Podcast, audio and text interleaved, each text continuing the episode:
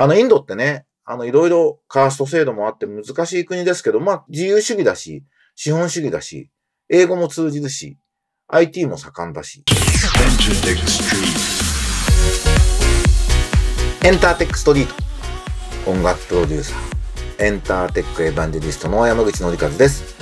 このポッドキャストは、ラジオトークアプリから、Spotify、Apple Music などに配信しています。あなたが聞いているサービスで、ブックマークをぜひお願いします。毎週月曜日配信を目指しております。え今とこれからのエンターテインメントテクノロジーのホットトピックスについて一緒に考えていくプログラムです。短い時間ですが、今日もまたお付き合いください。ということでですね、ちょっと先週は僕は大反省の一週間でですね、最近あの、フィジカルメンタルのコンディション作り非常にちゃんとやってるつもりだったんですけど、日曜日にすごい飲みすぎちゃって、何年ぶりだろう ?6、7年ぶりで、ひどい二日酔いで、体調崩したかなと思ったら、夕方ぐらいから元気になったんで二日酔いだったんだと思うんですけど、深センにある新しいお店に行ったらすごく美味しくて、ペアリングのワインをですね、多分すごいサービスしてくれたんですよね。で、僕あの、自分で注文すると、まあまあ気をつけるんですけど、どんどん継がれちゃうと、飲んじゃうっていう性格で、で、お店の人がどんどん、だから多分ペアリング大サービスで、普通の3杯ぐらい飲んだんじゃないかな。で、最後グラッポンも3、4杯飲んでしまって、ちょっとやらかしてしまいましてですね、月曜日、ひどい二日酔いでした。テアトロアッカっていうお店、あの素晴らしい深センにあるお店、丸山町って言うんですかね。にあるお店なんで、機会があれば、あのご飯もむちゃくちゃ美味しかったので、えー、行っていただくといいんですが、僕はもう、あの二日酔いは気をつけようと思っております。で、それとは関係ないんでしょうけど、後半はですね、ちょっと腰をやってしまいましてですね。なんかもう気分春ですねって先週も言ってたと思うんですけど、なんか温度低くても、なんか気配が春だなと思っているのがいけなかったのか、寒い朝で、木曜日かな。朝起きて、こういつものようにストレッチをしたら、うってきたで、あれねねねっていう感じで、あ、金曜の朝だ。その日本当はパーソナルトレーニングやる予定だったんですが、えこれは無理だというんでお休みをしてですね。ちょっと週末は、え割とゆっくり立っってゆっくり座るしかできない。足元のものを拾うためにかがむの辛いということでですね。情けない状態でした。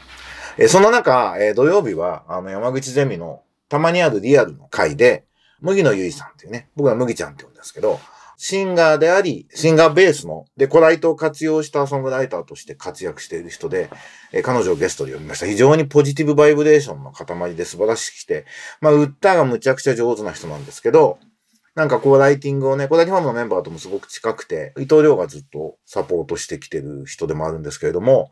歌詞も書いて、仮歌も歌ってって形でこうライティングもしながら、ボーカルディレクションもやったり、ボーカルエディットをやったり、そしてそのアーティストにと仲良くなってツアーのコーラスをやったりっていうような、要するにシンガーであるっていうことを武器にコーライトで自分のキャリアアップをしていくっていう、まあ、欧米だと割とこのタイプのアーティストいるんですけど、日本は珍しいなと。まだ、すごくレアな活動の形だなと思って、その辺の話をね、えー、してもらいました。まあ、コーライトムーブメントが、まあ、広がってきてるからできてることだし、まあ逆に麦ちゃんがいることでコーライトがすごくいい形で広まってる、えー、そんな人でだったんじゃないかなと。山口ゼミの受講生39期生に今なってるんですけど、にとってもすごく刺激になったんじゃないかなというふうに思います。はい。あと、えー、著作権情報センターっていう、ジャスダックの関連団体みたいな感じだと僕は思ってるんですけど、そこの広報誌っていうんですかね。あの、オフィシャルペーパーのコピーライトっていうところで、関東インタビュー受けました。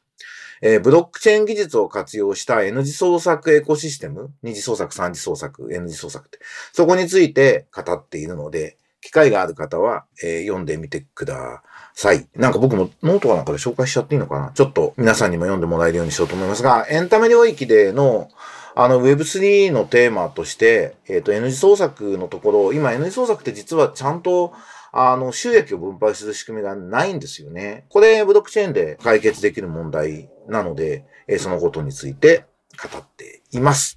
ということで、えっ、ー、と、最近のニュース気になったものをいくつかコメントしていこうと思います。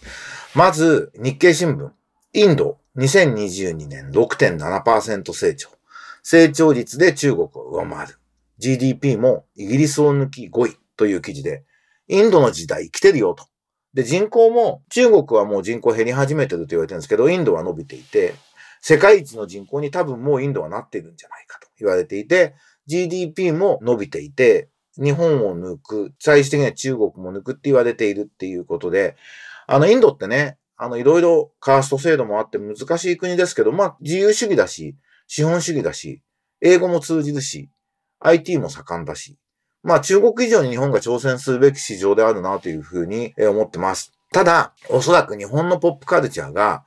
一番支持されてない国がインドなんですよ。日本のアニメとか。で、そこをどういうふうに攻めていくかってことを考えなきゃいけなくて、ただそういう意味では、あの、インドで音楽サービスやってる起業家の人紹介されて時々ミーティングする機会あるんですけど、やっぱり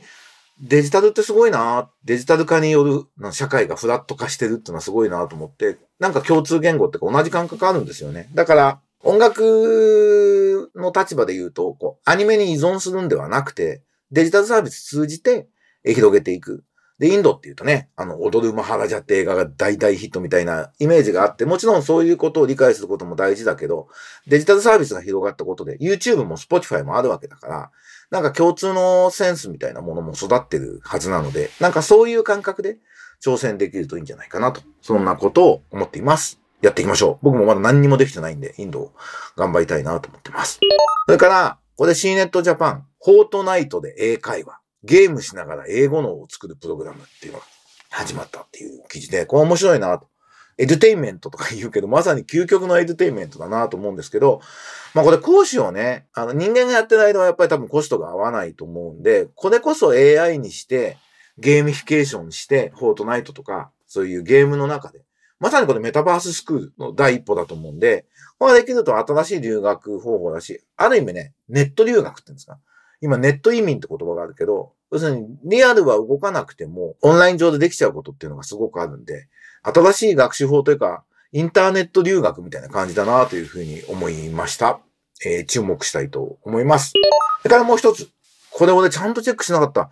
オリンピック e スポーツシリーズっていうのが今年の6月にシンガポールであるんですね、もうね。オリンピック e スポーツウィークの決勝戦がシンガポールで行われるということ。アーチェリー、サイクリング、セーリング、ダンス、チェス、テコンドー、テニス、モータースポーツ、野球の9種目。パワフルプロ野球らしいですね、野球は。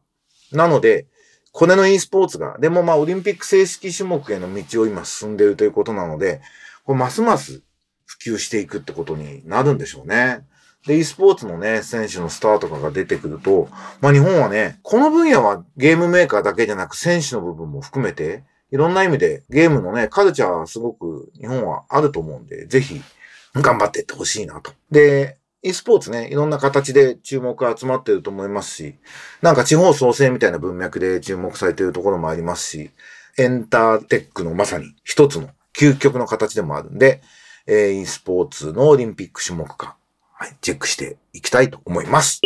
はい。今週この3つのニュースが気になりました。皆さんもぜひチェックしてみていただければと思います。で、えー、っと、僕あの、山口ゼミビズというのを始めたというのは、この、ポッドキャスト聞いてる方はチェックしていただいてるでしょうか ?4 月から、まあ大阪問題がちょっとね、トラブルに巻き込まれて僕がしまって、なんか一方的に退任させられることになったので、学生にね、向き合う枠が必要だなと思って。で、どうせやるならね、大阪問題の学生だけに限らず、えー、やれるということで、えー、山口ゼミ美術の1年間4月から始めようと思っています。でね、大阪問題一緒にやってくださいとお願いした客員教授の皆さんが、話を聞いてもちろんほとんど全員辞めちゃうんで、そういう人たちが学生と接するあの場にもできるかなというふうに思っています。で、その説明会を3月18日土曜日の朝11時から、えー、オンラインで行いますので、えー、元 ABEX マネジメントの社長で、今渡辺エンターテインメントの取締役をやっている、ティアブリッジプロダクションの伊藤博明さんと、日本の音楽界を救うのは君たちだ。希望と期待しかいない2000年代生まれに捧げる音楽ビジネスの今と、これからということで、トークイベントやりますので、あの別におっさん来ても大丈夫です。この山口ゼミビズも別にあの年齢制限してるわけじゃないんで、あの若い子は超割引してますけども、あの年齢関係なく、えー、受けられるようにしてるので、スタジオエントリーの PTX で募集しておりますので、興味のある方はぜひチェックして、とりあえずこの無料イベントの説明会、プレイイベントだけでも、えー、覗きに来ていただいて、山口が、えー、1年かけて若い子向けにどんな風に音楽ビジネスを教えようとしてるのか、チェックしていただけるとありがたいです。